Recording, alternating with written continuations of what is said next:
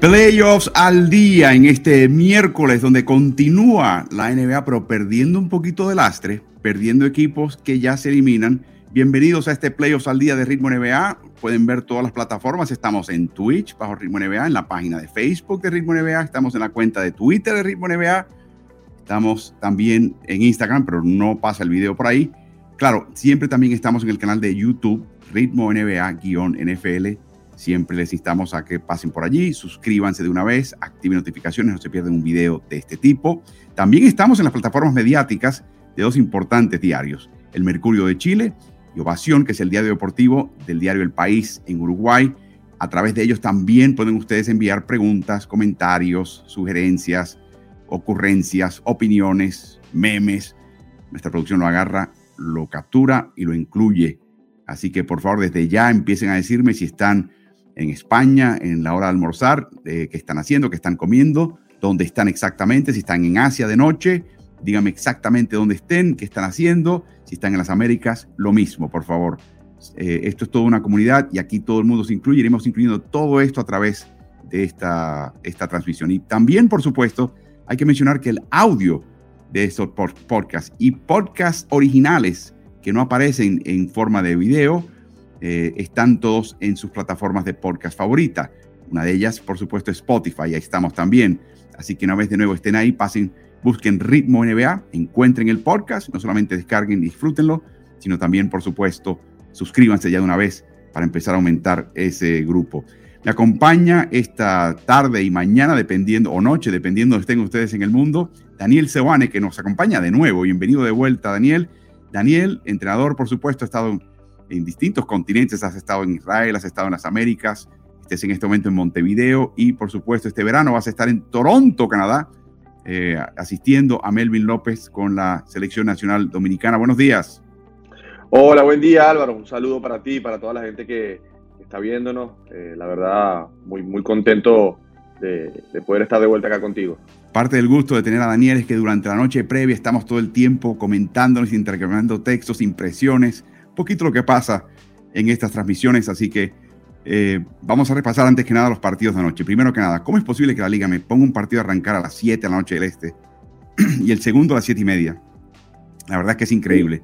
El primero fue Miami, Atlanta, el segundo fue eh, Memphis, Minnesota y el tercero, igual de interesante, fue el de Phoenix y el equipo de Nueva Orleans y llegaremos a ese, esos partidos uno por uno más adelante. En las llaves tenemos ya eh, dos series clausuradas. Miami eliminó a Atlanta, Boston eliminó a Brooklyn. Tendremos que hablar un poquito más de Boston a continuación. Eh, y las demás están en proceso. Esta noche podríamos ver también el fin de la serie entre eh, Golden State Warriors y Denver Nuggets. Va a ser esta vez en San Francisco, idem en el choque entre Milwaukee y Chicago, y Chicago sin con importantes bajas. Así que series que podrían estar concluyendo en las próximas 48 horas. y, y, a partir de eso, menos partidos que van a solaparse o a, eh, estar uno sobre el otro al mismo tiempo, que es una, tontería. Eh, las, eh, las, noticias del momento, ayer un comentario de Joel Embiid, y con Joel Embiid uno nunca sabe, Daniel, puede que sea una cuestión constructiva, verdaderamente de muy buena gana y buena onda por el bien del equipo, pero a veces te tira unos comentarios que tienen a dividir. No hay otro comentario, ejemplo mejor que lo que le dijo de Ben Simmons eh, cuando perdieron contra Atlanta, pero esta vez hace un llamado público a James Harden, a la otra superestrella del equipo, ¿no? Aquel al que, el que estaba tan contento de traer. Y dice, y lo dijo en atención de medios, vengo diciendo toda la temporada, desde que se nos unió, que James necesita ser más agresivo y ser él mismo. Ese no es en verdad mi trabajo. Le corresponde al entrenador hablar con él y decirle que intente más aro, más al aro. ¿Cómo interpretas todo esto? Wow, la verdad que si hay alguien Álvaro al que no hay que decirle que tire es a James Harden.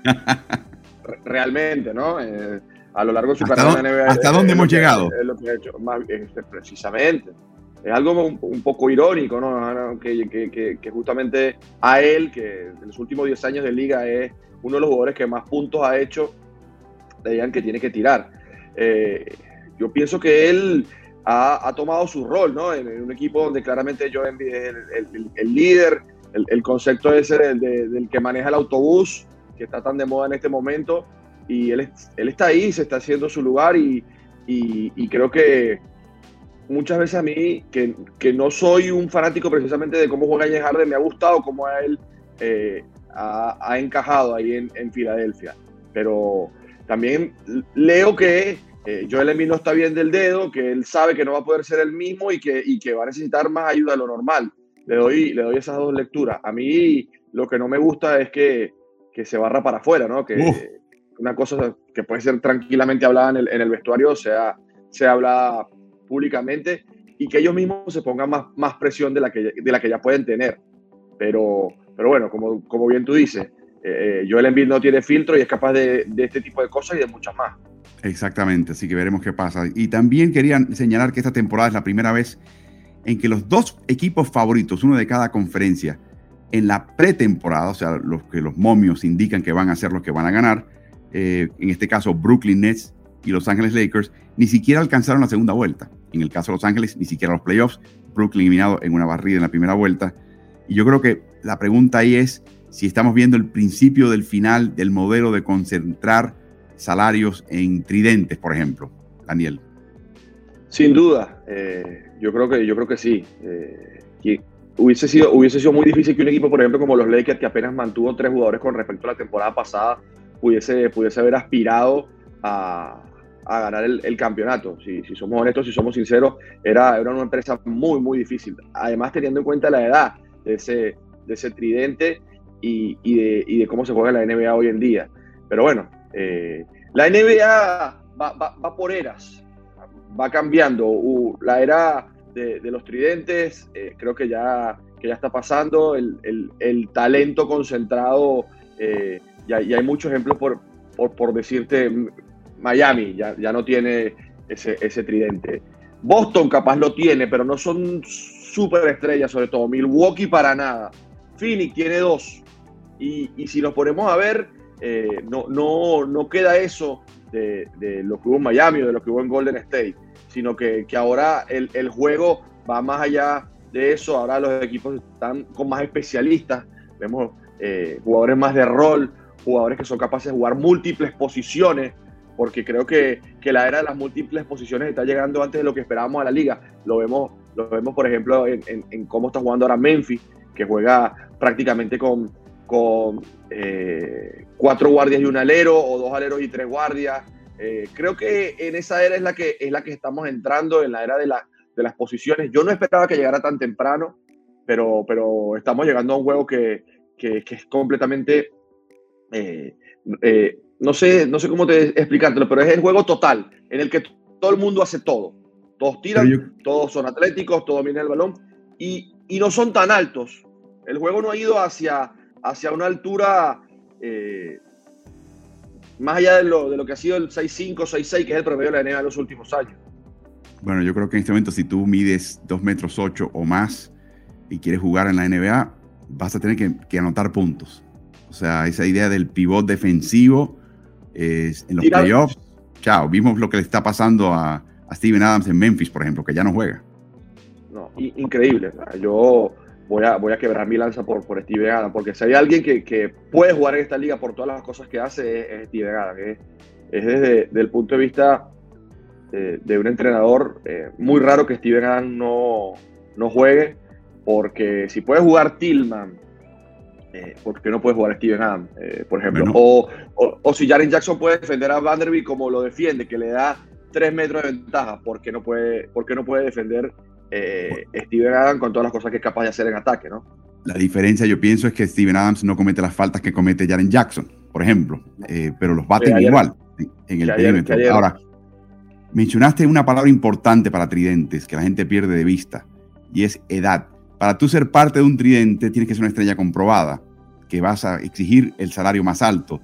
Ya por definición, típicamente, o sea, con muy, muy pocas excepciones, vas a ser una figura de mayor edad.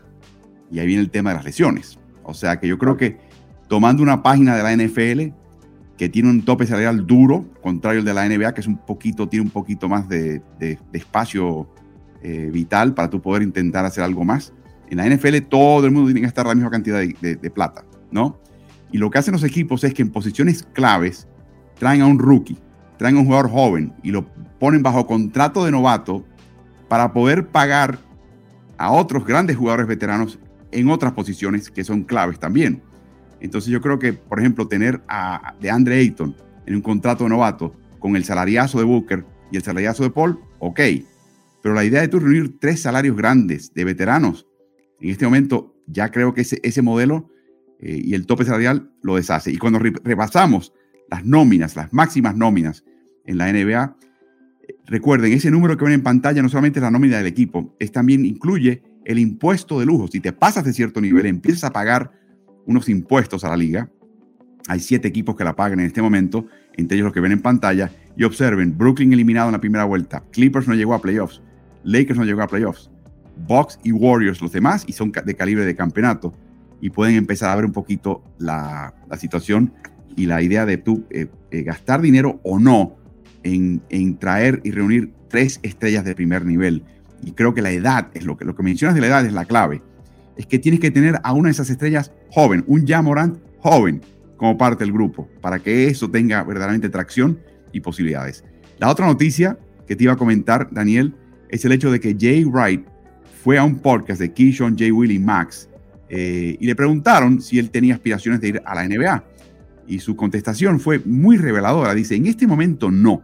Es algo en lo que siempre he pensado. Mi experiencia en las Olimpiadas satisfizo esa curiosidad un poco. Me encantó entrenar a los jugadores de NBA. Ahora definitivamente necesito un descanso. Ahora me enfoco en esta nueva posición, que es un asistente especial del Departamento Atlético en la Universidad de Villanova. Pero honestamente, más adelante, te mentiría decir que no me interesa la NBA. No sé cómo me sentiré. El gran run run es que él va a la NBA. Eh, aparentemente se va a tomar un año sabático. Y el otro run run que está saliendo ahora, eh, que es muy complicado explicar, Daniel, es la idea de la emergencia del, portal de transferencias de la NCAA, que está creando una inestabilidad tremenda de jugadores, que tienes que reclutaste a un chico de la prepa a tu universidad y lo tienes que volver a reclutar cada año para que no se te vaya a otra universidad, que le está haciendo todo tipo de ofertas y guiños. Y luego la emergencia de la NIL, ese programa de eh, nombre, imagen y semejanza, que le permite al jugador amateur y con beca atlética, por su condición de amateur, de vengar literalmente, en el caso de los, jugadores extraordinarios, millones de dólares como estudiante amateur. Y eso está creando una dinámica donde la universidad te tiene que reclutar como jugador y luego buscar la manera de, de forrar tus bolsillos. Y yo creo que Jay Wright vio eso y dice, ¿sabes qué? Yo me voy. Yo no puedo, no puedo trabajar en esa dinámica. Y para eso me voy a la NBA, donde está todo, hay un, todo un mercado y un salarios estructurados y al técnico le pagan tanto y no tengo que reclutar. Y lo, lo digo porque pienso que Jay Wright es la punta de lanza. Quizás sea el primero de varios técnicos de primer nivel universitarios que estén buscando la salida para ir a la NBA.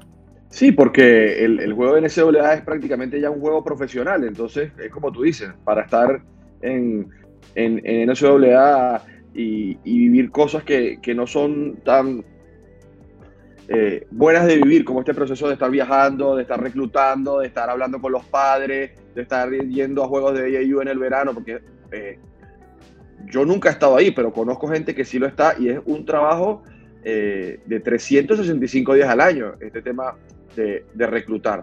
Y, y, después que si la, la abuelita piensa, la abuelita piensa que no está dando minutos, que no está tocando suficiente la bola, cualquier agravio, cualquier situación. No, y que si reclutas a uno este año y después quieres reclutar a uno el año que viene, ya está uno en esa posición y quieres jugar y, y hay que hacerle un favor al coach del high school, mil cosas.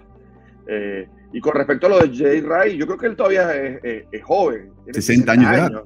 60 años de edad. No, eh, pienso que, que, que es el, un, un, tremendo candidato. Un, en, este momento de, la NBA en la que tan son tan jóvenes los jugadores, hoy en día eh, vemos, vemos jugadores de 20, 21 años jugar en la NBA buenos minutos y producir. O sea, 19, 20 años ya son jugadores que llegan a la NBA y no tienen que hacer ningún tipo de transición, ya llegan completamente listos. Eh, Jay Ray es uno de los mejores formadores que hay en el, en, en, el, en el, básquet, no solo colegial, sino profesional en Estados Unidos. Y creo que eh, teniendo en cuenta cómo se juega la NBA hoy en día, él, él, caería perfecto porque es el tipo de jugadores que él ha dirigido toda su carrera. Jugadores jóvenes, no, jugadores... O sea, descontemos que va a entrenar de nuevo. Lo que el retiro quiere decir es que se retira del, ambiente universitario. Eh, me imagino que se, tomará un año sabático, pero hay plazas importantes abiertas en la NBA. Los Lakers están buscando un coach. Y francamente les puede ir mucho peor que Jay Wright. Así que va a ser bien interesante ver, pero de nuevo, no solamente es el caso de Jay, que de hecho es amigo personal también de Carlos Morales, que lo conoce muy bien, pero te iba a comentar que es la punta de lanza. Por ahí vienen un montón de buenos, buenos entrenadores universitarios que dicen, ¿sabes qué? Este, este, esta posilga que ahora se está convirtiendo en el básquet universitario para un entrenador, para eso me voy al nivel profesional. Así que veremos. Quiero pasar al triunfo de Boston y repasar un par de cositas. Quería leerte un par de estadísticas y situaciones. Los Celtics marcaron tan bien al equipo de, Brooklyn para eliminarlo, pero pese a eso, estadísticamente, de 16 equipos tiene la octava mejor defensiva, eficiencia defensiva. ¿Por qué? Porque en Brooklyn hay un montón de gente, particularmente un tal Irving, un tal Durant, que meten la bola, que encestan canastas difíciles. Así que fue la tercera peor serie de playoffs de Kevin Durant en cuanto a eficacia de campo eh, en toda su carrera y por eso logró su cometido.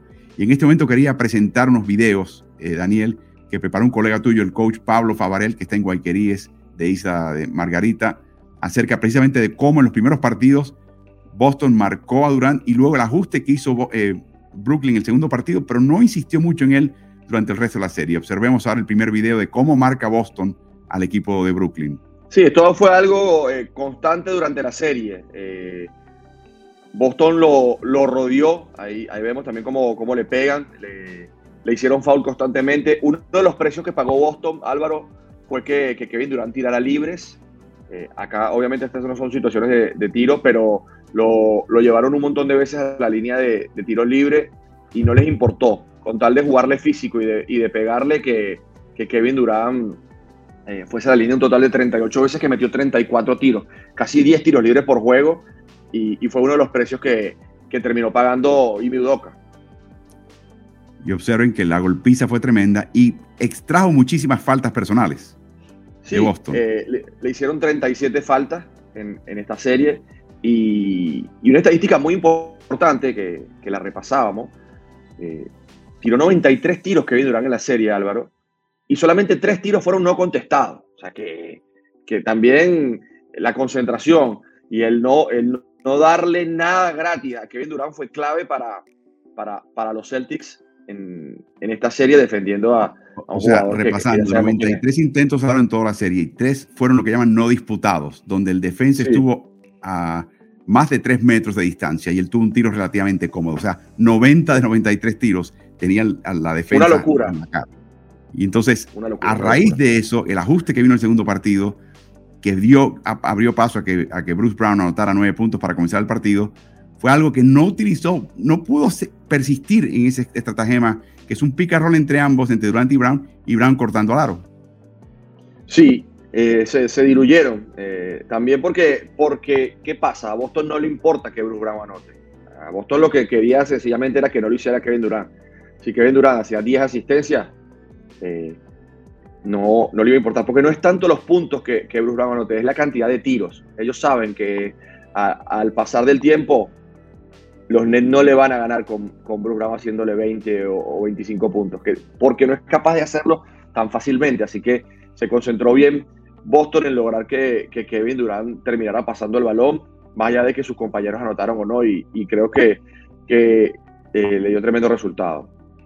De nuevo, cuando estudiamos estadísticas, eh, para que tengan una idea, Brooklyn encestó más del 50% de campo en tres de cuatro partidos el porcentaje de campo efectivo de Brooklyn Nets, un equipo que fue que se percibe que fue sacado de la cancha defensivamente por Boston.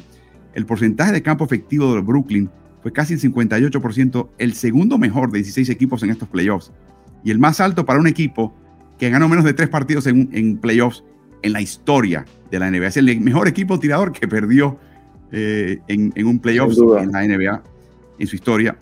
Celtics ganó los cuatro partidos por un margen combinado de solamente 18 puntos.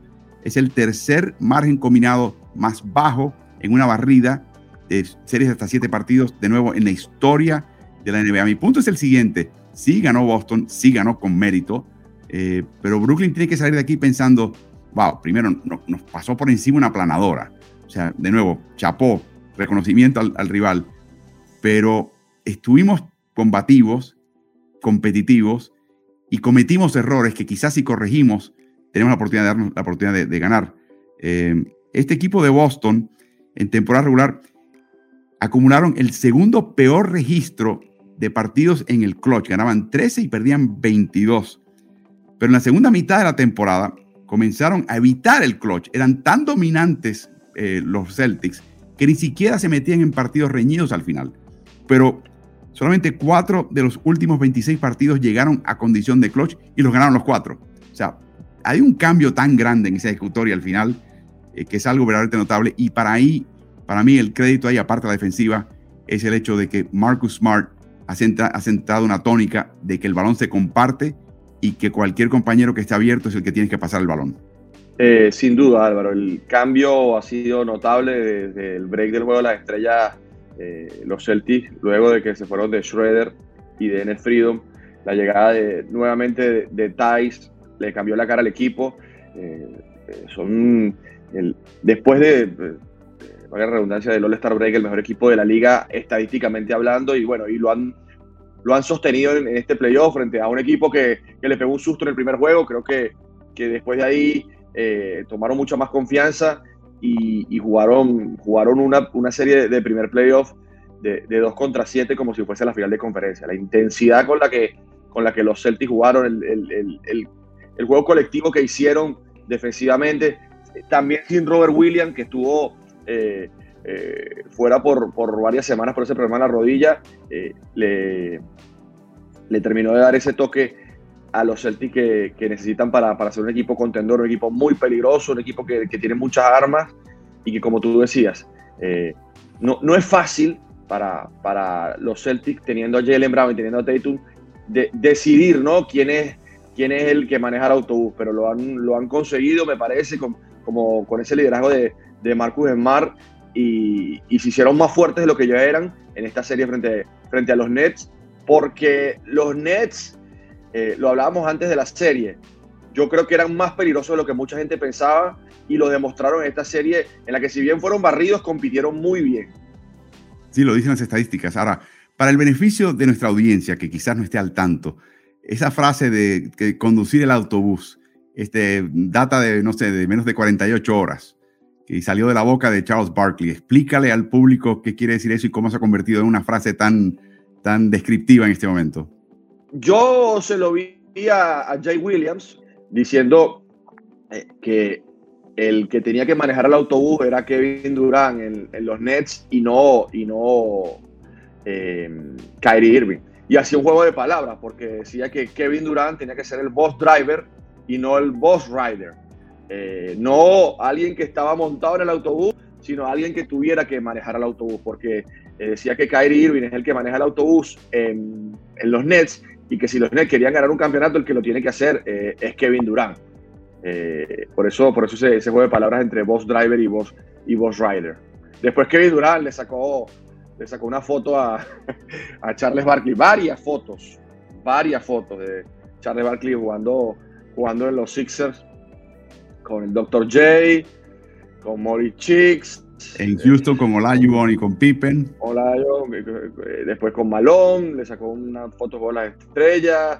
No sé si le puso foto en el Dream Team, pero bueno, eh, fue, fue, muy divertido para mí, para mí ver eso. Y anoche la transmisión de TNT termina literalmente con el grupo de trabajo saliendo del estudio, caminando hacia el estacionamiento con cámaras portátiles y le armaron un autobús que se llamaba el Chuck Wagon, Chuck es como le llaman a Charles Barkley, eh, donde lo pusieron a conducir el autobús y los compañeros se treparon atrás. Se ha convertido en una frase ahora muy del, del, momento, el zeitgeist, como dicen los alemanes, así que es muy interesante en este caso. Eh, y así concluimos la sección de noticias hasta ahora. Eh, de nuevo, les instamos a que sigan enviando sus saludos y comentarios y preguntas y sugerencias, pero en este momento vamos a dar fin a esta parte de las, las noticias del día en la NBA del día de ayer. A primerísima hora, en la jornada de ayer, el martes, eh, nos llega la noticia de que no va a jugar Bogdan Bogdanovich y decimos, uh, si el poco éxito que tuvo Atlanta era colocar en cancha a dos mínimo o hasta tres manejadores de balón, típicamente Delon Wright, eh, Bogdanovich y por supuesto Trey Young para quitarle presión a Young, para que no esté tan asediado por la defensiva de Miami. Bueno, eh, no importó. En el caso de Miami hubo también ausencias importantes, nada menos que Carl Lowry, que continúa fuera con un tema en la, en la cadera, perdón, en, los discos tibiales, y ahora la, la, salida repentina, porque ni siquiera estaba en el informe de lesionados, de Jimmy Butler. Jimmy Butler tiene lo que llaman en Estados Unidos el jumper's knee, la rodilla del saltador. Es una dolencia en la rodilla que se le inflama eh, y le molesta, y sencillamente es cuestión de descanso. Y para esta época de la temporada, yo diría que una porción importante de jugadores de NBA tienen esa dolencia. Y obviamente llegó un momento donde después de la práctica en Miami dijo, ¿sabes qué? Me molesta. Y le decidieron no, utilizarlo. Y uno pensaría, bueno, sin Lowry y sin eh, Butler, ¿cómo le iría este equipo de Miami? ¿Cómo lo viste? Eh, ¿Cómo lo viste, Daniel? Bueno, una total sorpresa. Eh, porque obviamente al no estar Lauri y al no estar eh, Butler, lo que uno empieza a hacer matemática y va a decir quién va a ser los, los 40, 50 puntos que hacen entre estos dos. Y ayer eh, Víctor Oladipo se, se, vistió de Jimmy Butler, volvió a ser el, el Víctor Oladipo que fue un jugador de todas estrellas, una tremenda noticia para, para este Miami Heat, una tremenda noticia para, para la gente que, que, le gusta el básquet como nosotros, porque eh, es uno de los mejores jugadores de la liga, Oladipo, en los últimos años, y, y, la verdad ha tenido tan mala suerte después de esa rotura de, del tendón del cuádriceps hace cuatro temporadas, que, que, a mí personalmente me alegró un montón verlo, verlo como jugó ayer, no solo por los 23 puntos que hizo, sino por, por las jugadas, varias claves para que Miami pudiera ganar el partido, anotando, jugando pick and roll, asistiendo a, a Baja de Bayo. Así que eh, fue, fue, una buena noticia no solo para, para, Miami, sino para la NBA y para el juego que, que Víctor Oladipo haya, haya jugado al nivel que jugó, que jugó el día de ayer. Ahora a, a, sostenerlo, ahora a ver si puede jugar los mismos minutos, que ayer jugó casi 40, pero, pero que Víctor Oladipo esté bien y, y pueda volver a, a jugar al, al, nivel que lo hizo ayer. Para mí personalmente, te repito, es una alegría, Álvaro. No fue espectacular lo que hizo en todo el partido salió de titular, eh, un jugador que estaba literalmente fuera de la rotación, de repente lo colocan en el cuadro titular para no cambiar la rotación del equipo y funciona. El cuadro de Miami, sin embargo, con él y con Gabe Vincent en un cuadro liviano y pequeño, y lo aprovechó Atlanta en este partido, dominando los rebotes y rebotes ofensivos. Otra cosa que hizo Atlanta muy bien y lo ha hecho en toda esta serie y es problemático para el equipo de Miami, es cazar y sacar del juego y sacar de la contienda a Duncan Robinson que ya perdió la titularidad, está perdiendo un poquito la confianza, no le fue muy bien en este partido a Duncan, jugó 12 minutos y medio, erró sus cinco intentos, todos de triple, y si no mete un triple Duncan Robinson, ¿para qué está en cancha, no? Así que lo utilizaron mucho a Oladipo junto a Hero para cerrar el partido. Dime, Daniel.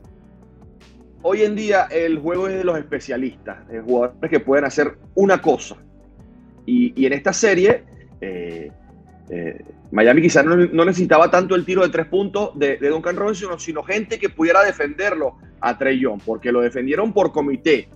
Eh, si hacemos análisis de lo que es esta serie, no hay un jugador en el roster de, de, Miami que no haya defendido por al menos un par de posesiones a, a Trey Young. De, de PJ Tucker, Jimmy Butler para abajo, no ha habido eh, jugadores que no, que no lo enfrenten.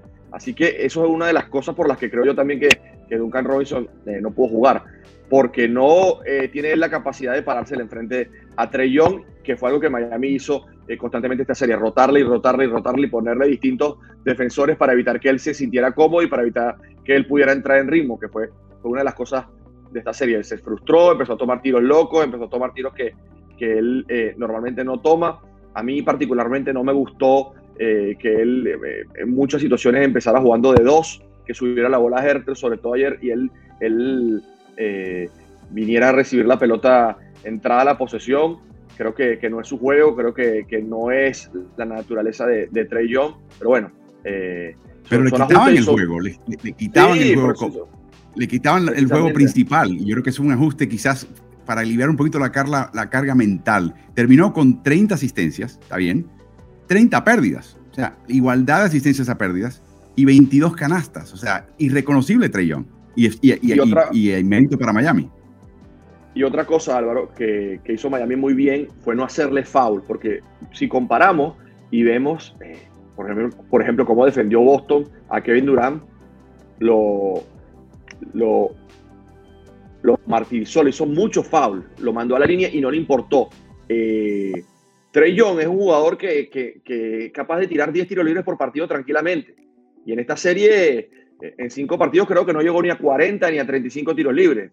lo, defendieron súper bien, no, no lo dejaron anotar desde, desde la línea y, fue otra de las claves para, para que, sucediera esto, para que terminara con más pérdidas que, que tiros de campo anotados. Sí, otro tema interesante de este partido de nuevo fue la coyuntura del partido las ausencias, ¿no? Miami jugó cuatro minutos y medio de este partido sin pivot, o sea, sin Adebayo y sin Dwayne, Wayne Deadmond. Y de nuevo utilizan a Caleb Martin como un falso pivot. O sea que este equipo de Miami puede irse con una acción súper bajita por un periodo de tiempo reducido. Esa es una capacidad. El Atlanta, la, banca de Atlanta los mantuvo en esta contienda, pero hay que, hay que hacer un punto aparte aquí, ¿no? Hay que hacer un, dentro de la eliminación de Atlanta, eh, hay que mencionar algo. En esta serie se halló el mismo y Atlanta halla a DeAndre Hunter como una futura estrella de la NBA. Sin duda, eh, lo, decíamos, ¿no? Antes, antes de, que comenzara la serie, eh, el talento que tiene DeAndre Hunter, lo que es capaz de hacer, no, no solo en el costado ofensivo, donde ayer se, se lució, sobre todo en el último cuarto, sino en, en defensa. Es capaz de defender múltiples posiciones. Y es ahí donde va la liga, Álvaro.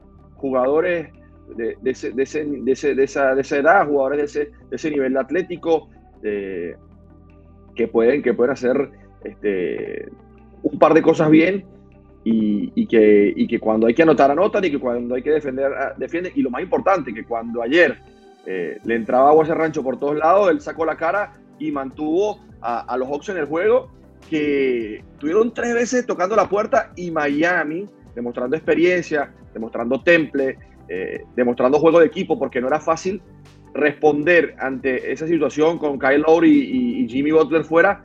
Hubo tres intentonas en las que, en las que Miami reaccionó súper bien.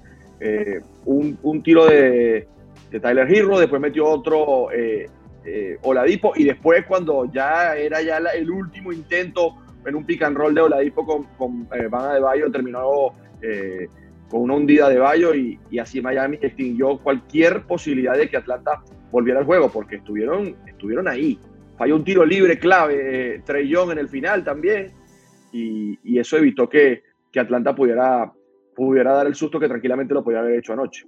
Qué pobre ejecutoria, sin embargo, en la última jugada del partido, perdiendo por tres, necesitando un triple, minuto pedido por Nate McMillan, y lo que se le ocurre es lanzarle el pase a Galinari en una esquina, donde si estás en una esquina, la línea de fondo, la línea lateral, son como si fueran dos defensas. Y además se enciman dos defensas de Miami. Apenas pudo pasar un balón para intentar un doble, con, eran cuatro o cinco segundos que restaban, cuando verdaderamente había que meter un triple. O sea, un desastre, Daniel. ¿No lo viste así? Sí, y, creo que también yo veo que Atlanta capaz no, no supo resolver, pero también le doy mucho crédito a, cómo Miami lo defendió y puedo apuntar a dos cosas. Una, no defendieron el sacador. Caleb Martin estaba defendiendo como en zona, dándole completamente la espalda. Eso pasa aquí en Latinoamérica, Álvaro, te la pegan en la espalda y es una bandeja. Eso, eso son cosas que, en la NBA ya no se ven, pero eh, le hubiesen jugado la Caribe, como decimos nosotros aquí en Latinoamérica. Caleb Martin estaba dándole la espalda completamente al balón. Y otra cosa que pasó, eh, que obviamente si uno piensa, última jugada Atlanta, ¿quién se la van a dar a Trey Young? Estuvo cara a cara a Ladipo con él en todo momento, rompió los bloqueos, le hizo deny, no lo dejó recibir y, fue otra de las buenas acciones que quizás no se ven, los intangibles de, Víctor Oladipo ayer, que todo el mundo ve su capacidad ofensiva, pero Víctor Oladipo antes de lesionarse también era un defensor top en esta liga y ayer lo demostró nuevamente eh, evitando a toda costa que Trey Young recibiera el balón. Fue espectacular.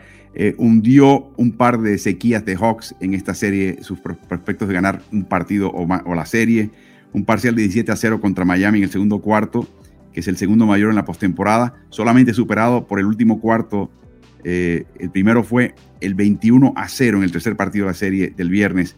Y de esa manera Atlanta se elimina y empieza a pensar ya en el año que viene. Miami adelanta. Miami, que como primer clasificado, está esperando el ganador de la serie entre Filadelfia y Toronto, que va a estar también muy buena.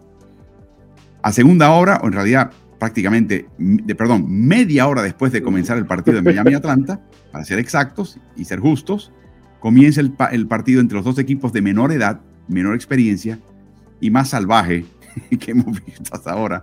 Cuando digo salvaje, lo digo no solamente en el vaivén de quién pasa al frente y quién recupera y, y, no la desventaja cuando gana finalmente Memphis 111 por 109, pasa al frente el comando de esta serie. El equipo que gana un quinto partido de serie empatada gana el 82% de la serie, así que se, tiene que estar sintiendo muy bien Memphis y un poquito molesto Minnesota. Claro, Minnesota regresa a casa a jugar el próximo partido.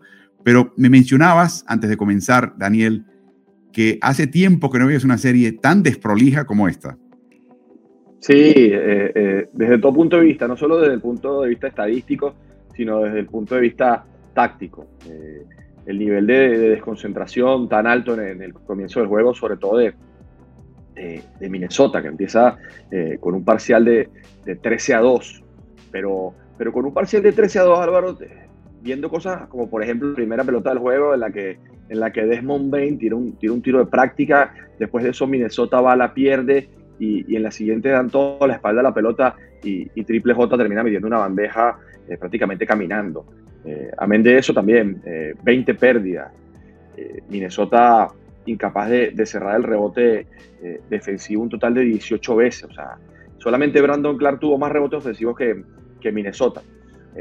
Un, montón de, errores claves en el juego que, evitaron que, que los Timberwolves pudieran cerrar este, este partido hubiese sido una oportunidad de oro para ellos de volver a casa y, terminar ganando la serie, en la que yo creo que tienen muchísima oportunidad. Este, esto es un falso 7 contra 2, precisamente por, por, lo que tú dices. Eh, son, son dos equipos muy impredecibles, son dos equipos que, que, cometen muchos errores, juegan, juegan a un ritmo tan alto que, eso los, lleva a, cometer muchos errores, aunque jugar a un ritmo alto no, no implica eh, tener, tener tantos, tantos errores como, como lo han hecho hasta ahora, y lo demostró San Antonio esta temporada, que jugando a uno de los países más altos de la liga era uno de los equipos que, que menos pelotas eh, perdía. Pero, pero esa fue la sensación que a mí me quedó eh, el día de ayer. Que, y no solamente fue al principio del partido, como mencionas en el disparo de Bain, en el cierre del partido, la última jugada, ¿qué se lo, qué se en, qué, ¿en qué luna de verano estaba pensando Anthony Edwards de ir a robar un balón en el caso de Jamorant? Explícame esa.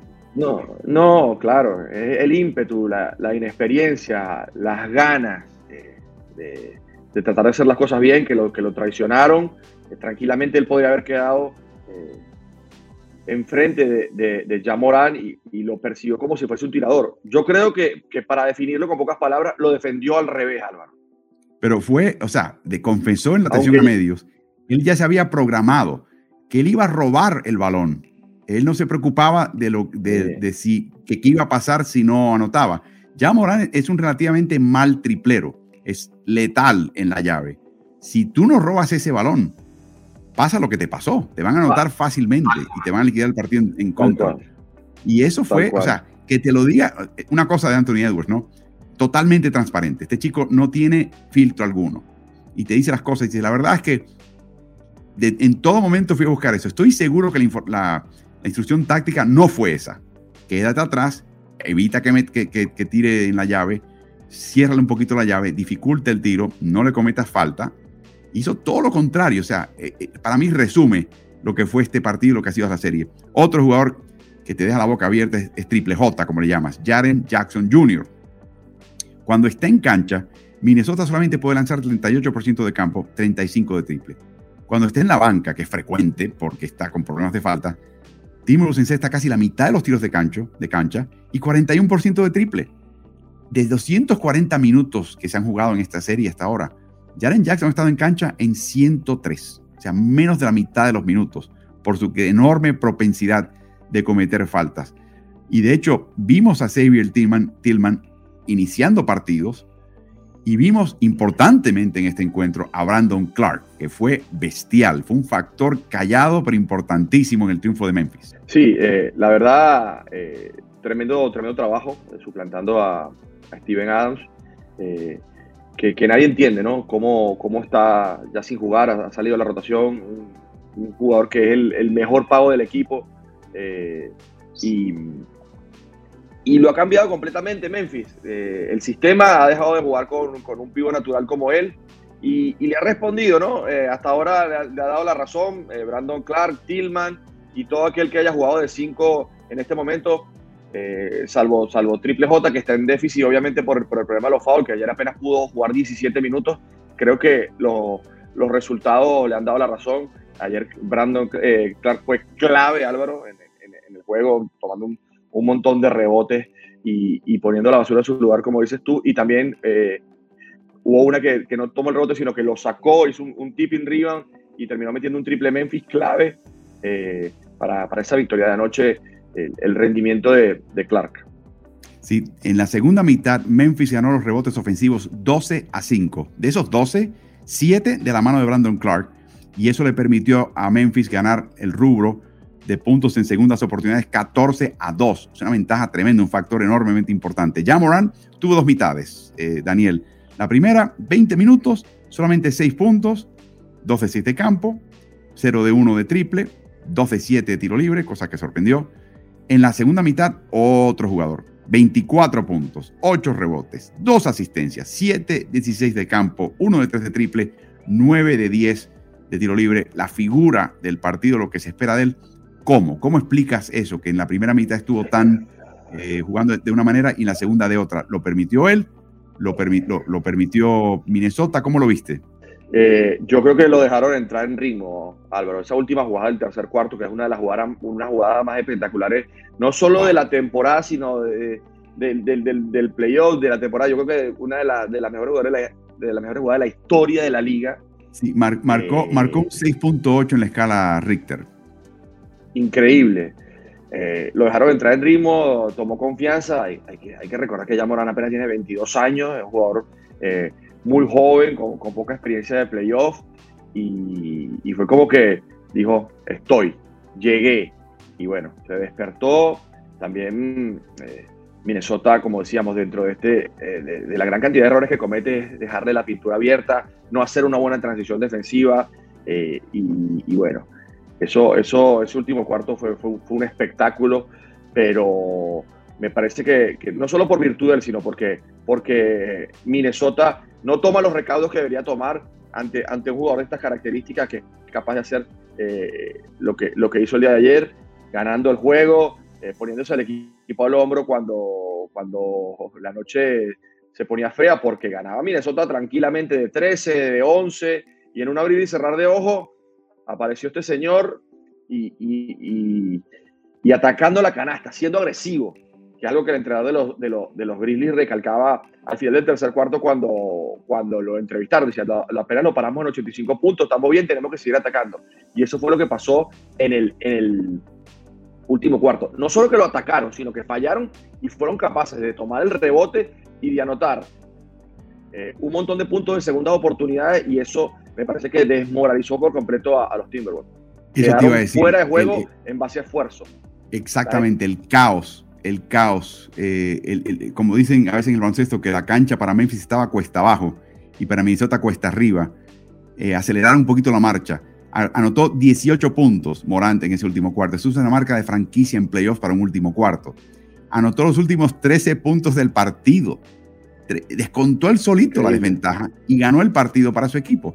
Aparte de esa, ese, ese, ese mate, esa clavada, esa volcada que vimos que mencionamos que ha sido eh, tan eh, todavía reverbera eh, Tennessee después de ese, ese, despliegue de energía. Malik Beasley hizo lo que tenía que hacer, pero a veces cuando tú te plantas a tratar de absorber la falta ofensiva o a disputar una, una jugada de ese tipo, lo que ayudas es al jugador, y en este caso lo hizo Morán, que te pone el brazo en tu pecho y te utiliza para empujar y despegarte aún más del, del, suelo. Y fue algo espectacular, o sea, fue algo que, que se escuchó el, la reacción del público por doquier. ¡Uh! ¡Wow! Y, qué y a mí una de las cosas que más me impresionó, a mí una de las cosas que más me impresionó es cómo cae. Es un gato, porque después de saltar lo que él saltó y volar, aterriza perfecto. O sea, con Malik Beasley en el medio, normalmente si esto pasa, terminan los dos en el piso. Y él cayó como si no hubiese nadie ahí. Eh, Después de paso le hacen foul, agarra el rebote de ataque. Los árbitros le dieron el beneficio de la duda porque para mí era foul cuando empujó a, Patrick Beverly. Pero esos son los beneficios de la duda que se gana la, superestrella de la NBA jugando como, como ya Morán eh, jugó, jugó el día de ayer, ¿no? Haciendo cosas increíbles y, y, poniendo a la gente en fotos como hacía tiempo yo no veía, Álvaro. No, impresionante. Memphis, el primer equipo en la historia de la NBA con múltiples triunfos en una misma serie de playoffs en el cual perdían por 10 o más al iniciar el último cuarto. O sea, ya no es lo que hicimos, lo que hicieron anoche no es la, primera vez. Miami Heat, el Miami Heat del 2020, el único equipo en lograr esa hazaña dos veces, pero a, lo largo de una postemporada. Lo que ha hecho Memphis es lograrlo en una serie, en un puñado de partidos, Daniel. Sí, se lo hizo en el segundo juego, se lo hizo ayer. Esto eh, es una alarma, obviamente, para, para, lo, para Minnesota. Que, te pase esto una vez, eh, está bien, pero dos, eh, a este nivel, lo mismo que Atlanta, ¿no? Que, fueron víctimas de, la misma situación en dos partidos seguidos al final del segundo cuarto. Creo que, que habla un poco de la, de la, inexperiencia, también de por qué Patrick Beverly es tan importante para, para este equipo, ¿no? Un, un montón de, de jugadores jóvenes que nunca han estado en estas instancias y que han seguido jugando como si estuviésemos en febrero, y esto no es febrero. Eh, a esta altura de la temporada, una de las claves es minimizar los errores. Y, ayer eh, eh, Minnesota hizo totalmente lo contrario, ¿no? 20 pérdidas. Es imposible ganar en, un playoff jugando de visitante ante un equipo que, es capaz de hacerte daño de muchas formas. ganar si, si terminas botando el balón o perdiendo el balón en 20 oportunidades. Amén de eso, un montón de errores tácticos. Sí, 23 pérdidas, le costaron 23 puntos, una, bestialidad. Más de un punto por pérdida. Eh, a Minnesota yo creo que todavía está vivo en esta serie, tiene una grandísima oportunidad, pero tiene que, tiene que jugar mucho mejor de lo que hizo ayer, tiene que, tiene que acompañar a Carl Anthony Town mucho mejor. Eh, y, evitar esos errores de concentración defensivos que permiten que, que ya Morán muchas veces llegue hasta el aro eh, pasando un solo defensor, Álvaro, que, fue una de las cosas que pasó. Como equipo joven. pasa uno y ya está en carácter. Si el equipo joven de Minnesota se muestra esa juventud y esa falta de, piel curtida, por ejemplo, cuando o anotan los de Minnesota o no anotan y hay una situación que yo pensaba que, que quizás debía haber habido un cobro la transición defensiva de Minnesota va y viene. A veces es muy buena y a veces no. A veces llega a tiempo el protector del aro, a veces no. A veces llega a tiempo y, se, y encara la ofensiva contraria de Memphis, a veces se queda de espalda al jugador que tiene con el balón de Memphis. Y yo creo que cuando hablamos del frenesí de Memphis, ese juego loco de, aumentar el ritmo, tiene mucho que ver con este vaivén de Minnesota, de que no es un equipo constante defensivamente que dice, no, no, no, vas a notar, vas a notar de media cancha, porque recordemos, generalmente y con excepciones, este equipo de Memphis tiene la tradición de no ser un gran equipo triplero. Así que quítale lo fácil, quítale el contragolpe, quítale los puntos en la llave, sobre todo a Morant. Y después, a ver qué pasa con los triples. Te pueden ganar partidos con triples, pero le quitas lo seguro, lo fácil, lo cómodo. Y eso es lo que no ha podido hacer Minnesota de forma constante. Un último comentario de este partido, una pequeña eh, anotación y cotación le encanta jugar a Chris Finch, a, a Russell junto a Beverly, ¿no? Cuando no está Beverly, tendían, tenía una tendencia a escalonarlos, de que Beverly se escalonase con Russell en el resto del partido y quizás regresen de vuelta juntos para el cierre de un partido. Una variante que utilizó acá y creo que le funcionó, es pequeña, no es enorme, es Jordan McLaughlin, que tuvo un protagonismo tremendo en este partido, jugó muy bien y es exactamente el tipo de jugador que no es despampanante, jugó 17 minutos y medio, pero sí es sólido y no te va a cometer errores. Y me pregunto si eso fue una señal de parte de Finch a su equipo descontrolado. Muchachos, si van a jugar así, pongo al reserva, que tiene menos chapa, pero no me va a botar el partido. Tal cual, Álvaro, porque está bien, eh, hablamos de todas las cosas buenas que le da Patrick Beverly a, los Timberwolves, pero al, final del día no la mete. Entonces, ya Morán, que lo defiende a la gran, gran parte del juego, porque Memphis lo esconde y no, lo desgasta en defensa, está todo el tiempo metido en pintura, colapsando, ayudando. Así que eh, Minnesota necesita eh, otra mano exterior para poder eh, darle espacio a, a Carl Anthony Towns y que pueda jugar más uno por uno y, jugar más cerca de la canasta. Aunque ayer, siendo defendido por Dylan Brooks y por, y Desmond Bain en muchas oportunidades, no pudo, no pudo sacar ventaja. Pero si bien Patrick Berley, como te decía, te da muchas cosas buenas, después adelante, muchas veces te, perjudica porque, porque no la mente, porque toma decisiones alocadas y, creo que en este momento el tema de, de, Minnesota mejorar, entre otras cosas, transición defensiva, eh, tiro de tres puntos, es la toma de decisiones. En una de las primeras bolas del juego, Car Anthony Towns penetra, tiene a cinco defensores, y, en vez de pasársela a Riley o a Anthony Edwards, se la pasa a Beverly para que tire. Eh, eso es, un tema de, de, toma de decisiones, un tema de sentido común. Es decir, si tengo a cuatro compañeros abiertos, a Vanderbilt en la esquina corta, a Beverly a 45, a Anthony Edwards, a Riley también para tirar, eh, a Russell, perdón, para tirar. Se la voy a pasar a Beverly. Es un tema de analizar también, ¿no? Eh, de, quién es quién en este equipo. Patrick Beverly no está para tirar de tres puntos como, como Minnesota se la pasa o como él también muchas veces eh, toma tiros que no debería. Así que, que, creo que dentro de todo, si hacemos análisis de lo que ha sido esta serie hasta ahora y especialmente el juego de ayer, Minnesota tiene que decidir mejor. De nuevo, yo pienso un poquito en el equipo de Nueva Orleans, del cual vamos a hablar a continuación, y cómo el técnico Willie Green coloca a José Alvarado, coloca a Herbert, Herbert Jones, eh, coloca a jugadores que tú dices, ¿por qué están jugando? No, son especialmente anotadores, eh, pero ¿por qué están en cancha? Bueno, están en cancha, aparte de que se pelan el cuero en el costado defensivo, porque no cometen errores. Entonces, llega un momento que en playoff que eso se convierte, que si tienes jugadores de ese tipo, y además estrellas que anoten, pues con eso puedes paliar un poquito situaciones e inclusive ganar partidos. Y me pregunto, ¿no? Si Chris Finch con ese pequeño guiño en el partido previo a McLaughlin está mandando un mensaje al equipo. Muchachos, el que juegue sólido acá, Torian Prince es otro jugador. Si me juega sólido, juega. Si no, por más estrella que seas, vas a sentarte un ratito más en el banco. Así que veremos qué pasa ahí. Va a ser una serie interesante. Es volátil. Eh, Minnesota puede sacar de la cancha en su propio hogar a Memphis y forzar un séptimo partido de vuelta en Memphis. Así que todo se puede dar acá, es lo lindo de esta serie, como también puede cerrar el equipo de Memphis y liquidar la serie, pero para eso están los partidos de playoffs y para eso tendremos que esperar. Pero hasta ahora ha sido una de las series más volátiles, interesantes y deslumbrantes que hemos visto hasta ahora en estos playoffs. El último partido es de los más esperados en esta jornada de playoffs al día y playoffs de la NBA. Daniel Cebani, Álvaro Martín con ustedes.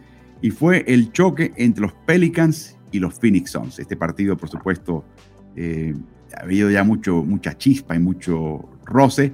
Y me comentabas, me texteabas mientras estábamos viendo el partido de que hoy no me parece que José Alvarado eh, está haciendo lo correcto, eh, raspando a Chris Paul, que ya venía de por sí tratando de quitarse la espina del partido previo. Bueno, finalmente Phoenix gana 112-97, pasa al frente en la serie 3-2. Recuerden, serie empatada a dos por bando. El equipo que gana el quinto partido históricamente gana el 82% de esas series. Eh, volvamos al comentario de, José Álvarez. ¿Cómo viste a Chris Paul en este partido? ¿Y cómo viste ese, intercambio entre Álvarez y Paul? Eh, para mí, a la larga, esto no, beneficia a los Pelicans. Eh, te, puede, servir un día, dos, como mucho, pero si hay alguien al que, no hay que hacer enojar, es a Chris Paul. Y, sobre todo no, no faltarle respeto. Eh, uno de los mejores jugadores de la historia que seguramente va a estar, va a estar en el de la Fama. Y ayer lo demostró ¿no? en el comienzo del juego, súper agresivo, liderando en el arranque del partido a los Sons con 14 puntos, eh, al final terminó con doble-doble o jugando un partidazo. Y creo que, que, está bien, esta es una táctica de un solo juego, pero a la larga, en una serie de 5 o 6 partidos, eh, jugándole así a Chris Paul, no, no, no, no creo que te, que te, que te ayude eh, como, como para ganar una serie. Está bien, él les ha pegado, él, él, ha usado ¿no? de, un poco de, de, su estrellato y de su nombre, pero, pero creo yo que, que debería tener un, un, approach o un acercamiento al juego distinto eh, en este momento o, durante la serie. Los Pelicans, porque, porque al final del día lo hicieron enojar, ¿no? Él estaba, él estaba tranquilo, es como decía un amigo mío, no, no, no, molestes al oso, que está tranquilo, no lo despiertes. Y eso fue lo que hicieron los, los, Pelicans. No, patees, el hormiguero y no le lances piedras al panal de, de, abejas. Seguro, seguro, porque esto no solo lo despierta él, despierta a los compañeros, ¿no? Que ya, que ya tienen eh, eh, la baja, la baja de, eh, de Devin Booker y que, y que necesitan eh, ser empoderados de una u otra forma. Y ayer el que, el que terminó siendo empoderado fue, fue Michael Bridges, que, que, fue héroe y terminó, y terminó haciendo los 30 puntos que normalmente hace, hace Devin Booker. Ahora, eso te iba a preguntar, la ausencia de Booker, alguien tenía que cargar con la ofensiva. En el partido previo, Ayton eh, dio la cara en la última victoria de, de Phoenix en la serie. esta vez la impresión que a mí me dio, no sé si lo coincidimos, Daniel, es que una orden técnico-táctica que, que Monty Williams le dijo al equipo, hey, este muchacho tiene que tirar más al aro y tiene que intentar más. Y de hecho lo hizo. Les voy a dar las estadísticas. 10 tiros en la primera mitad. Su máxima previa en la serie a través de todo un partido, en los cuatro partidos previos había sido 11 a lo largo de un partido. Y tuvo 10 solamente en la primera mitad. Termina con la máxima de puntos, 31, e intentos, 17 al aro en su historia en playoffs.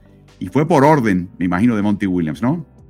Sí, seguro, seguro que sí. Eh, aparte jugando todo el juego, jugó 47 minutos eh, y, fue clave, metiendo 4 de 4. La verdad que, héroe del juego ayer, este, este Iron Man, como lo están llamando ahora a, Michael Bridges, por, porque tiene una, una, cantidad ya larguísima de jugados, juegos jugados de, una, de, manera consecutiva. Y como te decía, a mí me da la sensación de que ayer no extrañamos a, a Devin Booker porque, porque eh, Michael Bridges se, vistió de, de Devin Booker y pudo darle eh, esos puntos a Phoenix que le permitieron llegar a, a, 110, 112 puntos, que fue al final el score que tuvieron, que, es la forma como ellos juegan, a muchos puntos y, y, es algo que estaban extrañando con la ausencia de Devin Booker. Anotó los últimos, eh, sus 13 puntos en el último cuarto, en un mismo cuarto en el cual Brandon Ingram anotó solamente un punto y fue en la línea del tiro libre. O sea que no solamente se despuntó Michael Bridges en el costado ofensivo, estaba marcando a Ingram y limitándolo a solamente un punto en un tiro libre. Un par de, eh, observaciones tácticas. La primera es que temprano en el partido, Monty Williams, y lo comentamos tú y yo, colocó juntos en cancha a DeAndre Ayton y a Yabel Magui. Y empezamos a buscar, ¿no? En toda la temporada regular previa. Lo intentó en un solo partido y duró dos minutos. Aquí duró dos minutos y medio en este partido de anoche y le sacaron nueve puntos de ventaja al equipo de Nueva Orleans. Y me pregunto si fue un accidente de que esto pasó circunstancias de la vida o si tú crees que él vio algo y lo sacó y dijo, espérate, esta arma me la guardo para más adelante en la serie. Yo, yo creo que fue algo totalmente planeado, Álvaro. A esta altura, eh, en la NBA no, no, hacen cosas aleatorias y menos un entrenador de la calidad de, de, Monty Williams, que, que no fue elegido eh, como entrenador del año.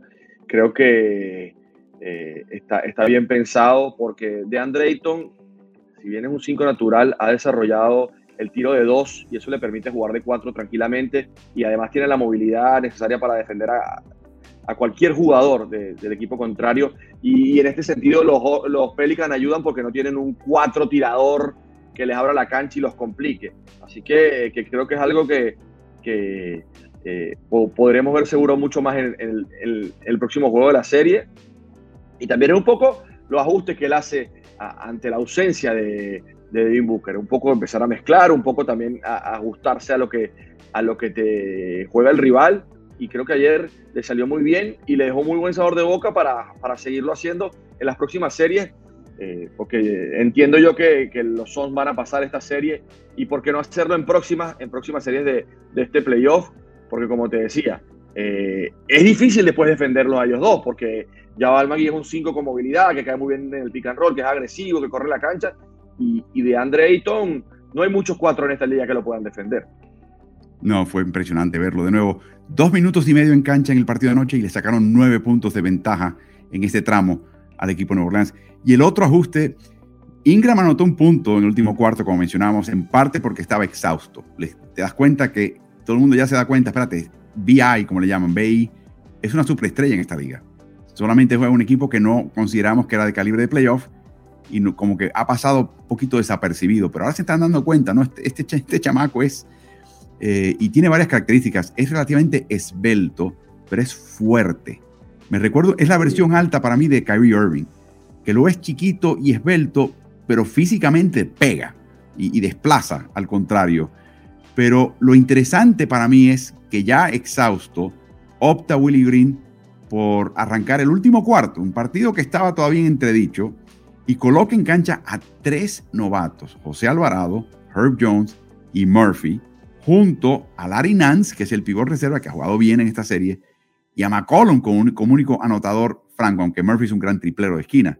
Eh, y dije, wow, hay que tener agallas, hay que tener eh, mucha confianza de parte de Willie Green para colocar a tres rookies, un solo anotador clásico y un pivot reserva para comprar tiempo, inclusive tratar de descontar desventaja en el caso de Phoenix.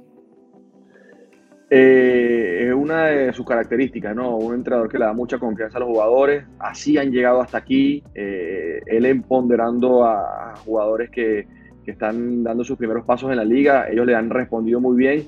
Y ayer no fue la excepción. Eh, me parece a mí que, controló bien el juego eh, Phoenix, perdón, en, base a eso, ¿no? A, lo, a lo, bien que jugó Bridges en el último cuarto, pero podría haber tenido tranquilamente la oportunidad eh, New Orleans de ponerse a tiro en el juego. Eh, hay que ver cómo, cómo viene eh, Brandon Ingram con la mano, Álvaro, que le dieron un golpe uno de los dedos, aunque él dijo después del juego que estaba bien, pero eso también fue una de las razones por las cuales se, vio afectado, más allá del cansancio y de cómo lo defendieron los, los, Sons, que tuvo, tuvo problemas en un dedo, se, le dieron un manotazo y, no, estaba, no estaba al 100% de sus condiciones al final del partido. Sí, parece que le, le, torcieron un dedo, pero empezó a tocarse el codo, es la parte más, más rara. Eh, como, si como si fuera un golpe de un nervio y le estaba afectando el codo. Algo rarísimo. Y de nuevo, algo que hay que seguir de cerca en ese sentido. Pero es impresionante la manera que está peleando este equipo de Nueva Orleans. Y ahora la serie viene a su momento culminante. Tiene que cerrar la serie Phoenix. Eso va a ser más fácil decirlo que hacerlo. Ha sido una serie muy difícil ahora para el equipo de Chicago que se enfrenta esta noche a Milwaukee. Uno de dos partidos. Denver a segunda hora enfrenta a Golden State Warriors. Vamos a hablar brevemente de ambos partidos con Daniel Sebane. Daniel, eh, Chicago, la humillación de seguir perdiendo en casa. No han ganado un partido de playoffs en casa desde el tercero de las semifinales del Este en el 2015. Y estos dos partidos que jugaron y perdieron, los perdieron por un eh, total combinado de 54 puntos. O sea, los sacaron de la cancha, francamente, humillados en ese sentido. Y ahora, peor aún, Zach Lavin eh, con el COVID. No se sabe si va a jugar en este partido esta noche o no. Y además, Alex Caruso, que después de haber recibido ese golpe en la cara sin querer de Jevon Carter, le, le, corta, hace una cortadura y se piensa que es un brote de sangre en un lugar en la cara donde brota, sale mucha sangre. Después se enteran que no, que además tiene una conmoción. Y hasta el día de ayer, eh, según el técnico Billy Norman, estaba mostrando eh, eh, muestras y síntomas de conmoción, de estar conmocionado, así que él tampoco podría jugar. Este equipo no tiene ese tipo de profundidad. Tiene un gran cuadro titular si están todos ahí y un par de jugadores de complemento. Pero este equipo no tiene la profundidad como para poder eh, rebasar este tipo de bajas, Daniel. Así es, eh, y creo que eh, no, no, es solo un problema de ellos, es un problema también del equipo que tienen enfrente, porque aún estando completo sería muy difícil para, para los Bulls poderle hacerle frente a este equipo que nuevamente ha comenzado lento una serie de playoffs, al igual que el año pasado, al igual que la temporada antepasada. es, no es, un equipo que, cuando deja de jugar cuatro o cinco días, eh, pierde el ritmo rápido y luego le, toma un par de juegos eh, retomarlo y me parece que ya están, ¿no? Los, los Bucks que comenzaron la serie un poco lentos, pero el performance de los últimos dos partidos da a pensar que no es solo, como te decía, el problema de las lesiones de los Bulls y el problema de ausencia, sino que también está jugando un básquet un tremendo nivel eh, Milwaukee Bucks. Y hay que mencionar un par de personas que han dejado de, a deber un poquito para este equipo uno un titular, uno un reserva. Voy a empezar con el reserva, Kobe White. Este equipo le hacía falta un armador. Trajeron a Alonso Ball. Alonso Ball era exactamente lo que querían. Se les lesiona, lamentablemente. Y no hay profundidad en esa posición. Y Kobe White no está para eso. White ha anotado 25 puntos en 29 intentos del campo en esta serie. 4 de 6 de triple. Solamente 5 asistencias cuando ha estado en cancha y 5 pérdidas. O sea, no hay más de una asistencia que pérdida.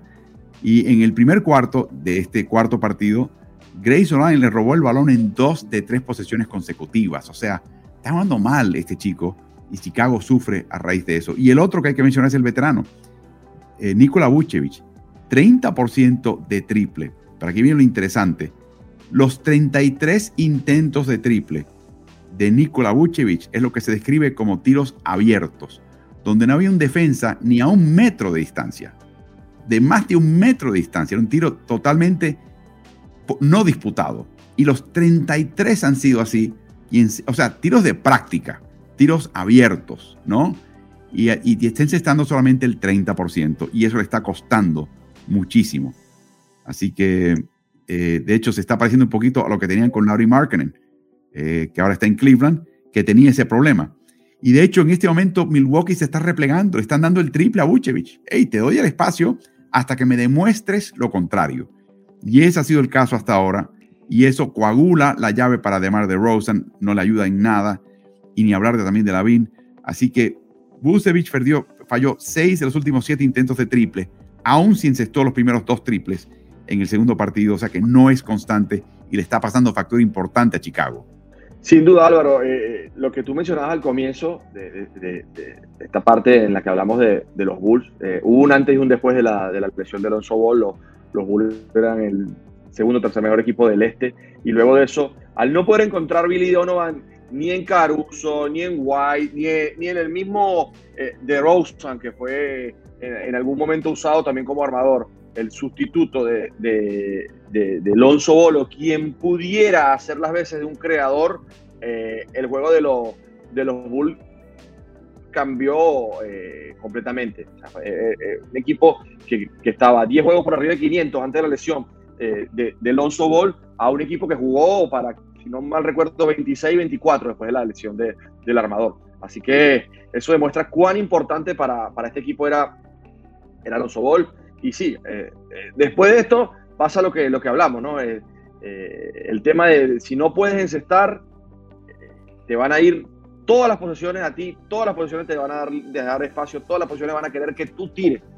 Y van a querer que tú tires. Y los buenos equipos que hacen, Álvaro, que si por lo menos Milwaukee quiere que Bushevic tire y Bushevic la mete, los buenos equipos no van a cambiar el plan de juego. Te van a dejar que tú hagas tus puntos, como hizo por ejemplo Boston con, con los Nets no les va a importar. Ellos no quieren que Kevin Durant anote, no importa que otro haga 30. El plan de juego es sencillamente ese, que no eh, eh, me, me, gane el juego, por ejemplo, de de Rosen, por, por, ejemplo, o Lavin. Así que, esto también demuestra el, nivel de concentración y el nivel de seguimiento del plan de juego que tienen los Bucks o que tienen los Celtics, que no lo tienen los Timberwolves, por ejemplo. Y es increíble como al otro lado Grayson Allen está convirtiéndose en una figura emerge. No sabemos si va a ser, emerge en estos playoffs, pero emerge en esta serie, sin lugar a dudas. 79% de triple en los últimos 24 intentos, eh, perdón, de, canastas, de últimos 24 intentos. Y eh, un pequeño comentario, Tristan Thompson, que por momentos en esta temporada, sustituyendo a Vucevic, fue eficaz. Eh, ya en los playoffs se, se están notando sus falencias y está sumamente eh, ineficaz. En el último cuarto partido de la serie marcó tres pérdidas en cinco minutos y, y ese es otro miembro veterano de una posible rotación que no te está dando nada. De hecho, te está costando. Y Billy Donovan mira la banca y dice: ¿A quién saco? ¿A quién, a quién coloco en cancha? ¿No? No, no, no, no está ya. No, parece que ya no está, ¿no? Eh, eh, Tristan Thompson que vino este equipo también en medio de la temporada para, para ser parte de, una rotación, porque uno pensaría, con, con, la mano de tres puntos que tiene Vucevic, que normalmente es un buen tirador y que puede hacerte daño de afuera, capaz podrían jugar juntos, que fue algo que intentó Billy ¿no? en, el, en el final de la temporada, pero ya ni eso, ¿no? Ni, ni Vucevic puede jugar de cuatro porque no está bien con el tiro de tres puntos, ni, ni Tristan Thompson está al nivel de, de poderle dar minutos de calidad en un playoff, pero también tiene que ver mucho con el nivel en el que está el rival. Sí, y yo creo que ahora, si pueden de esta manera eh, sobrevivir en esta serie que se ve muy tétrico, eh, yo creo que Chicago tiene que buscar tripleros eh, o desarrollar, por ejemplo, un Ayo Dosummu que empiece a desarrollar un triple de esquina totalmente confiable. Ese tipo de jugador le hace falta a Chicago desesperadamente. No solamente perdieron el Alonso Bolo, un manejador de balón, perdieron a su mejor triplero, 42% de triple para un jugador que supuestamente tenía un tiro muy feo y no era triplero. Bueno, lo, lo ha ido puliendo a su manera y se convirtió en un arma y la pierden en el momento clave eh, contra, contra un Milwaukee que, se, que, juega con el triple y que te va a anotar triples. Así que ha sido un momento inoportuno y está pasando eh, las cuitas difíciles este equipo de Chicago. A segunda hora se enfrentan Denver y Golden State. Este partido es en San Francisco, eh, donde no ha ido muy bien, francamente, al equipo de Denver. Montemore, sin embargo, fue una, una jugadora importante en el partido previo, en el triunfo de Denver.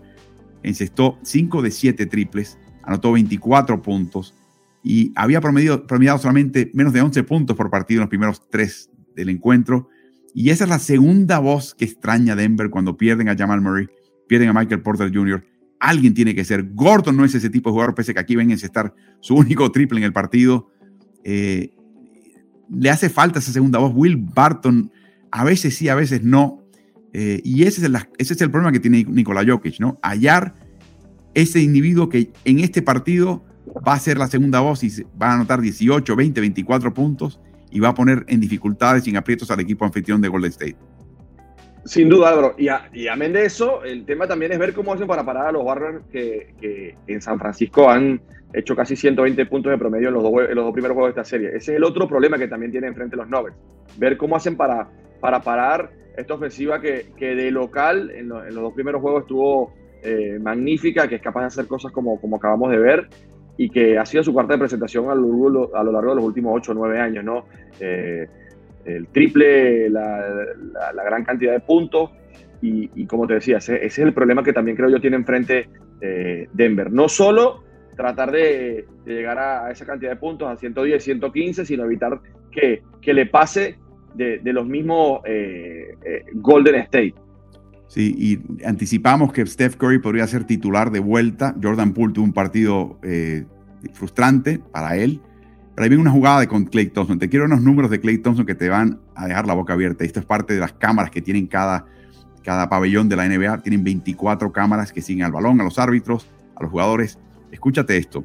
En el cuarto partido alcanzó 32 puntos. Para lograr en sus tiros estos 32 puntos, picó el balón cuatro veces. Sí, en increíble, todos sus tiros. Cuatro increíble. dribles. Encestó siete triples, seis de ellos a pie firme. Recibió el pase y lanzó, no, ni siquiera lo colocó en el suelo. El séptimo, un bote y al aro. Ese es uno de esos cuatro. Eh, luego, bote sencillo para una bandeja, eh, bote sencillo para un disparo de 17 pies, o sea, de, de unos 5 metros, eh, y en una situación donde también provocó faltas de Austin Rivers. En los últimos siete partidos, Clay Thompson promedia 30 puntos, 51% de triple, 53% de campo. Creo que está de vuelta, ¿no? Sí, sin duda. Eh, es, el, es, el, Clay Thompson de antes de la lesión. Y, una, una, pequeña polémica el, otro día porque quedó abierto y Jordan Poole no se la pasó y él se quejó. Eh, creo que, estas estadísticas se las tendríamos que pasar a Jordan Poole porque es el, es el Clay Thompson de antes y, y, a él lo potencia el juego del equipo, porque como tú decías, él no necesita el balón eh, por mucho tiempo, así que mi, si, si, juegan los compañeros bien y si son capaces de crearle las ventajas, él es un matador, él está para eso, es como en el fútbol, un 9, uno que da el último toque, y, y es una buena noticia para, para Golden State que, que, Stephen Curry pueda, pueda entrar de titular y pueda jugar más minutos de, de lo que lo ha venido haciendo, ver si puede hacerlo ya sin el límite y, y ver a, a, lo, a, los Golden State Warriors en, en, en un resurgir, ¿no? De, de, lo que fueron en 2013, 2014, 2015, 2016, porque, porque eso es lo que están eh, demostrando ser. Porque otro que ha resurgido y que ha vuelto a ser lo que era antes es Draymond Green, que está sí. en, en, un altísimo nivel y lo hemos visto jugarle una, una defensa increíble a, a Nikola Jokic. Así que no, definitivamente están todos entrando en ritmo y de nuevo se anticipa que podría estar Steph Curry de vuelta en el cuadro titular. Eh, pero este equipo está eh, arrollando en este momento a Denver y a ver qué puede hacer Denver y qué otra figura emerge, porque eh, Jokic ha hecho lo suyo y más. Los compañeros tienen que empezar a. No solamente, están marcando mejor, sin duda, los, de, los de, Denver, sin duda, pero tienen que, tienen que aparecer puntos y otra fuente. No puede anotar 90 puntos Nikola Jokic, así que ese va a ser el reto hoy en Golden State. Va a estar encendido ese estadio con las ganas de ver este equipo ganar una serie. Así que veremos qué pasa esta noche.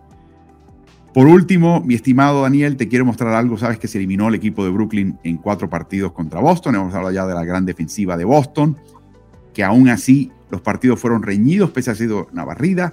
El margen cumulativo de 18 puntos es el tercer menor para un equipo barrido en la historia de los playoffs y de series hasta siete partidos. Hay muchas eh, eh, estadísticas que muestran que aunque fue un 4-0, la serie fue mucho más reñida. Kyrie Irving tiene una decisión que tomar a fin de esta temporada. Él puede extender, optar a un último año que ya está negociado o cancelarlo, renegociar con el equipo de Brooklyn un contrato multiaños, que probablemente sea lo que haga. También podría irse a otro equipo, cancelar el último año y irse a otro equipo, pero la anticipación es que Kyrie Irving va a cancelar el año de este contrato y regresar con un contrato multiaños. Y en el, después de la derrota de su equipo, se le preguntó un poquito, se le preguntó el futuro y ya había anunciado que su intención es regresar con el equipo. Pero quiero que escuches la contestación del futuro de él y de la franquicia y cómo ve el panorama en el futuro y escucha la dicción, el uso de palabras de Kyrie Irving en este comentario. ¿No? Bueno, parece que no tenemos el, el video listo para verlo, pero el tema de Kyrie Irving sencillamente dice lo siguiente. El año que viene, Kevin Durant y yo vamos a manejar el equipo. Y luego se le siente como que hace una, hace una pequeña pausa. Claro, junto al propietario Joe Tsai y al gerente general Sean Marks. Tendremos que contratar jugadores que se combinen con nosotros y de esa manera volver a, conseguir eh, el, ser un equipo competitivo yo digo, wow. Y no mencionó a Steve Nash, dicho sea de paso. Steve Nash no existe. Yo digo, wow. Eh, o sea, ¿a dónde ha llegado la NBA? Donde ya abiertamente el jugador dice, aquí se hace lo que nosotros digamos.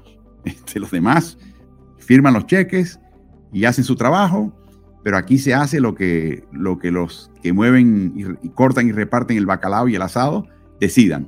¿Qué te pareció?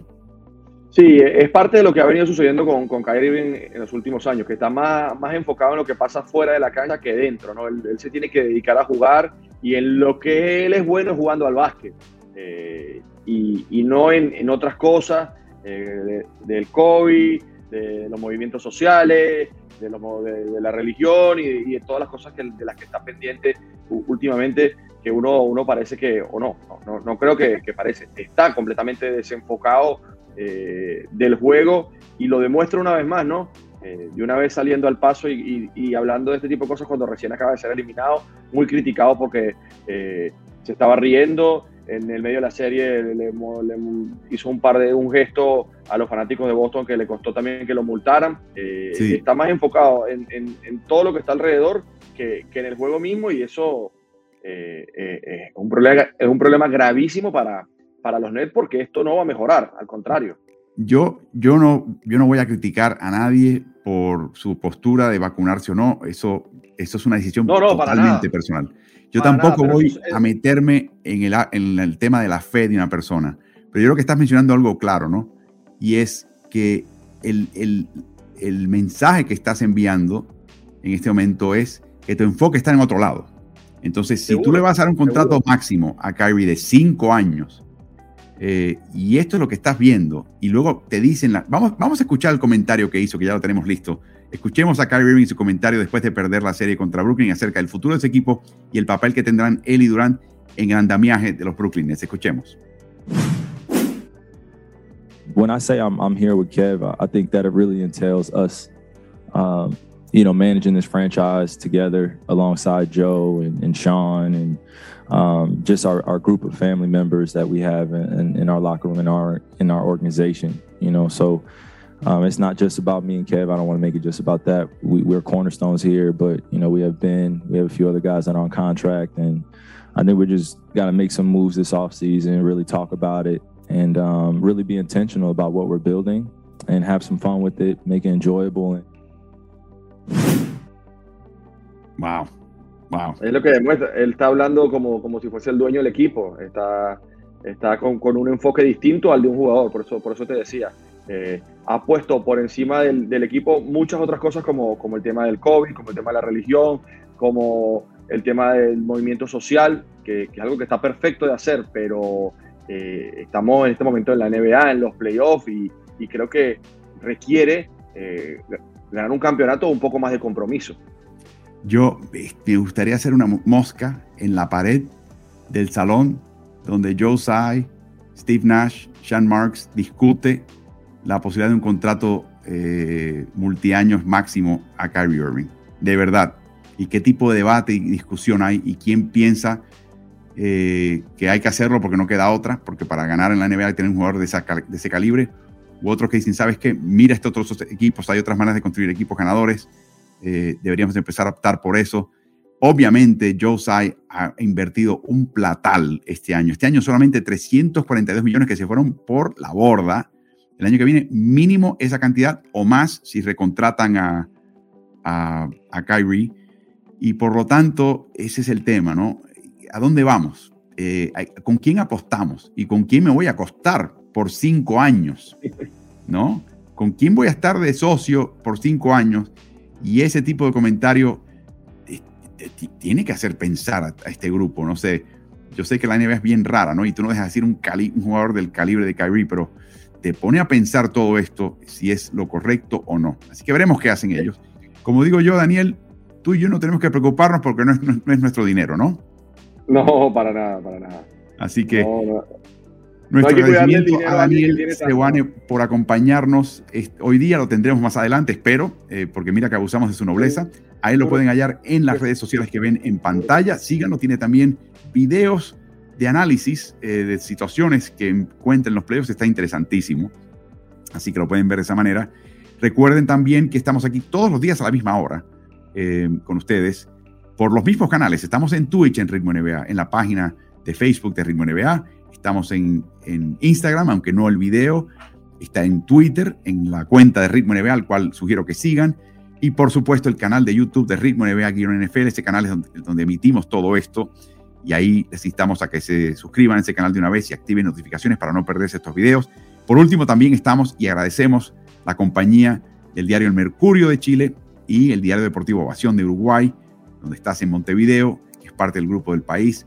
A ellos también les pueden enviar preguntas para incluir como temática más adelante en estos streamings. Así que Spotify, el audio aparece allí. Hay podcasts originales de solamente audio, donde no hay video, no, se, no capturamos el video una vez vayan a su plataforma principal de podcast, que puede ser Spotify u otra, de una vez aprovechen y no solamente bajen y descarguen una, suscríbanse de una vez, porque vienen un montón por ahí y, de esa manera podemos aumentar la oferta de lo que tenemos para ustedes. Así que gracias Daniel por acompañarnos, gracias a ustedes por acompañarnos, disfruten su día, dos partidos de NBA, dos noches de posible eliminación y se está empezando a achicar un poquito el campo de equipos competitivos al avanzar estos playoffs. Así que hay que disfrutar cada partido y gracias NBA por no coincidir estos partidos y tenerlos uno detrás del otro. Disfruten esta tarde y esta noche y nos vemos mañana a la misma hora por el mismo canal.